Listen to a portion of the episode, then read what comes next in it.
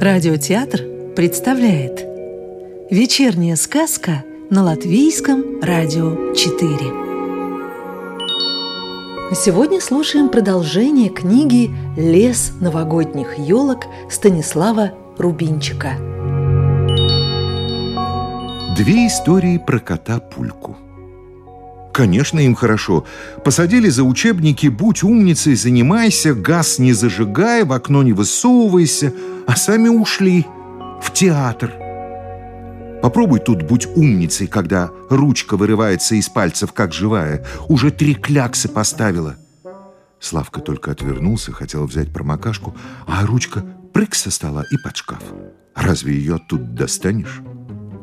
Попробовал зажигать газ – Язычки пламени сначала веселые, шумные, становятся все меньше, тише, собираются голубой каемочкой вокруг горелки, а потом пых и исчезли. Высунулся в окно, и на улице ничего интересного. Может, подергать скрипку за струны и спеть что-нибудь веселое. Но, наверное, спрятали. В доме тихо, как ночью. За стеной уже второй день не слышно звона стенных часов, шипение кофеварки и тарахтение падающих предметов. Когда дядя Арвид дома, сразу слышно. У него всегда что-нибудь падает. Наверное, уехал в командировку. Путешествует. Скорее бы стать взрослым. Тогда он тоже поездит а в театр будет ходить каждый день по два раза. Славка даже не заметил, как стал рисовать фотографа. Голова у него почти голая, только сбоку немного седых волос. И на самой макушке пушистый завиток. Зато брови косматые, а щеки толстые, глаз почти не видно. В соседней комнате что-то звякнуло, послышались шаги. Может быть, показалось? завизжала кофейная мельница дома.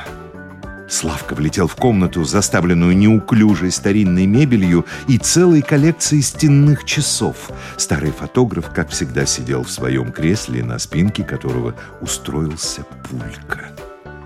Из-за визга мельницы говорить было невозможно, и Славка потянулся погладить кота, но Пулька пренебрежительно фыркнул, будто хотел сказать «пожалуйста, без фамильярностей». И как дядя Арвид может дружить с таким противным котом? Пулька никогда не мурлычет, не трется о ноги, принесешь ему конфету или кусочек колбасы, даже не пойдет понюхать. Мельница смолкла, и стало так хорошо, будто тебе жали ботинки, и ты их, наконец, снял. Мама с папой ушли в театр, а у меня примеры не получаются. Сейчас сварится кофе, согреюсь чуть-чуть и займемся. Впрочем, если ты спешишь, можешь показать примеры Пульхериусу. Дядя Арвид называл так пульку в особо торжественных случаях. А разве он знает арифметику? Еще бы. Он же почти профессор. Или тигр. Так кажется, по-вашему. Фотограф вопросительно посмотрел на кота. Вы позволите рассказать историю нашего знакомства? Лично мне решительно все равно, ответил Пулька. Зевнул и свернулся клубком. Я собирал грибы, возвращаясь к автобусной остановке, вдруг слышу «Простите, пожалуйста». Оборачиваюсь никого, иду дальше, снова слышу «Простите, пожалуйста». Смотрю, посреди дороги сидит кот. Шкура у него желтая в полоску, на носу очки, по круглому животу слезы катятся. Кот поклонился и представился. «Тигр Пульхериус. С кем имею честь?» Разыгрывают, что ли, подумал я и говорю. Тигр? Вот уж никогда бы не подумал. Вы удивительно похожи на кота. Да, да-да, да, конечно, вздохнул Пульхериус. Я еще не совсем тигр. Может быть, даже не совсем тигр, потому что у меня нет круга докторской колбасы. Но все равно я почти тигр. «Причем тут докторская колбаса?» — не выдержал я. «Какое она имеет отношение к тиграм?» «Позвольте вам объяснить», — учтиво ответил кот. круг докторской колбасы – это знак учености, который тигры носят на шее. Вообще-то тигры – это те же коты, но с образованием. Они читают лекции, принимают экзамены. Теперь я понял, что тигры у котов – это что-то наподобие наших профессоров. «С моим образованием, — продолжал Пульхериус, поправляя на носу очки, — я бы тоже мог преподавать. Но у меня нет диплома, догадался я, или, как его, круга докторской колбасы — совершенно справедливо. И это тем более обидно, что в школе я был лучшим из лучших. Все учебники я знал слово в слово. Меня можно было разбудить в любой час ночи, назвать параграф, и я бы его рассказал без запинки. На всю школу я был такой один ведь мои одноклассники не знали даже названия всех предметов, которые мы изучали. Они чесали языки на крыше, лазили по заборам, ловили птиц, а я за время учебы ни разу не вышел на улицу, считал это безумной тратой времени. О, как я ошибался! Пульхериус до хруста заломил лапы и закатил глаза. Но разве время вернешь? Оно же как кошкин хвост. Мелькнуло и нет его. Мне так захотелось стать тигром. Засыпая, я видел себя в белой, как сметана мантии, на шее докторский круг, а передо мной пушистые первоклассники, и я им читаю лекцию но не пришлось пережить этих счастливых минут. Судьба мне готовила горькую чашу позора и изгнания. Кот пустил по животу слезу и продолжал, всхлипывая. Случилось это на выпускном экзамене. Была весна, пора всеобщего цветения. Мои одноклассники, задрав хвост, носились по улицам, а я занимался еще упорнее, чем обычно. Мне попался очень трудный вопрос птицы, их назначение и способы ловли. Но я ответил с блеском, рассказал, что птицы — это летающие существа — очень приятные на вкус, созданные для того, чтобы их ловили и ели. Лучше всего их ловить, когда они прыгают по земле или щебечут на дереве. Я даже не забыл упомянуть, что птицу разрешается есть без вилки и ножа, просто лапами. Старый тигр, принимавший экзамен, он был в восторге. Теперь, голубчик, поймайте нам для примера какую-нибудь пташку, и я рад буду первым поздравить вас. Вышли мы в парк. Слышу в одном месте кто-то чирикает, да так громко оглохнуть можно. Я туда. Сидит на дереве пташка. Туловище квадратное, большое, а клюв еще больше. И дерево довольно странное, абсолютно голое, без единой веточки. Что за диво? Таких птиц мы не проходили. Наверное, думаю, они в книжках на картинках маленькие, а на самом деле птицы все такие. Взобрался я на соседнее дерево, прыгнул на птицу и чуть не сломал когти а железо. «Железная птица!» – удивился я. «Это оказался репродуктор», – пояснил кот, рыдая. «От стыда я убежал в лес, встретил вас, и вот...» Я ему тоже рассказал о себе. Мы подружились и с тех пор живем вместе.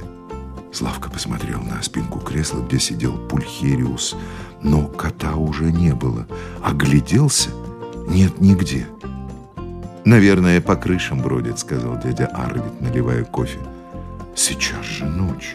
Что там делать?» Старый фотограф наклонился к Славкиному уху. «Ищет крылья. Только об этом никому. Понял? Это самая большая тайна Пульхериуса». «А разве у котов бывают крылья?» Они же не умеют летать.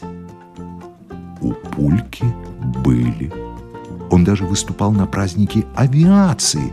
И если бы не был таким хвостуном, кто знает. Но разве Пулька может не хвастаться? Целыми днями ходит по двору, хвост трубой и рассуждает. «Мы коты — верх совершенства, вершина мудрости и благородства». Чуть возразишь ему или даже просто заговоришь о другом, моментально надуется и фыркает. «Подумаешь...» На улице он никогда не пойдет по тротуару, как все, а обязательно через дорогу, лишь бы на него обратили внимание.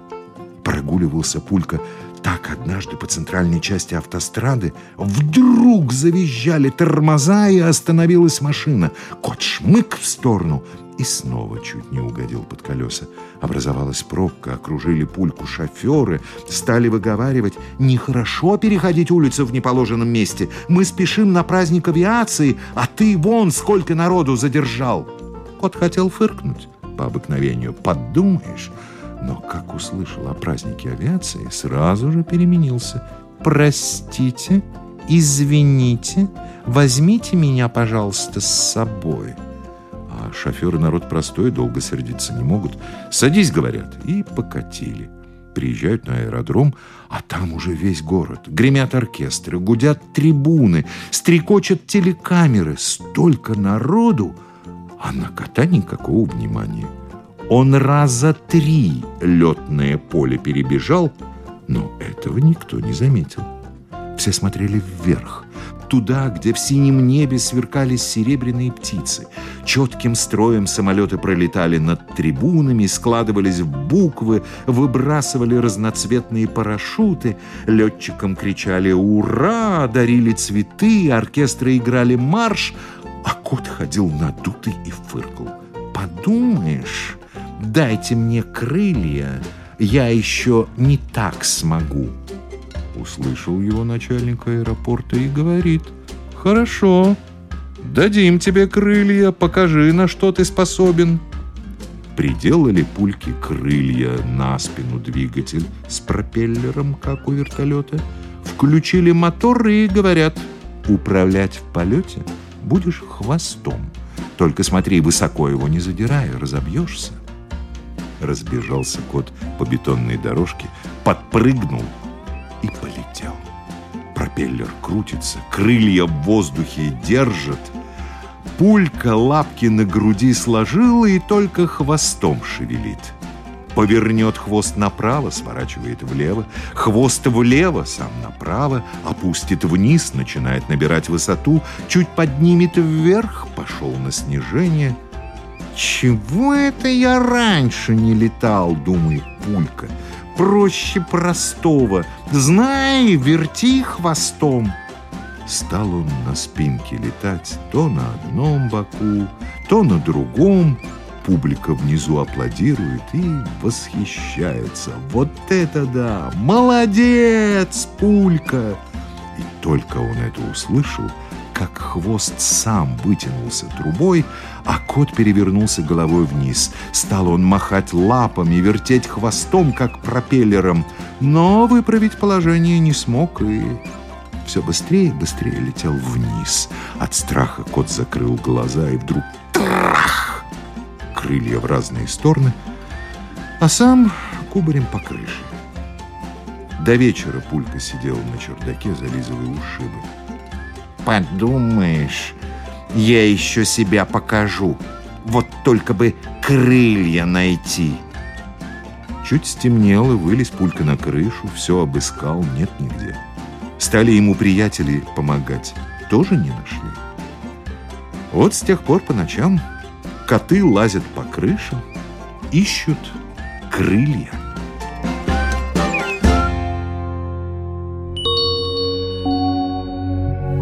Сказку читал актер Юрий Кушпела.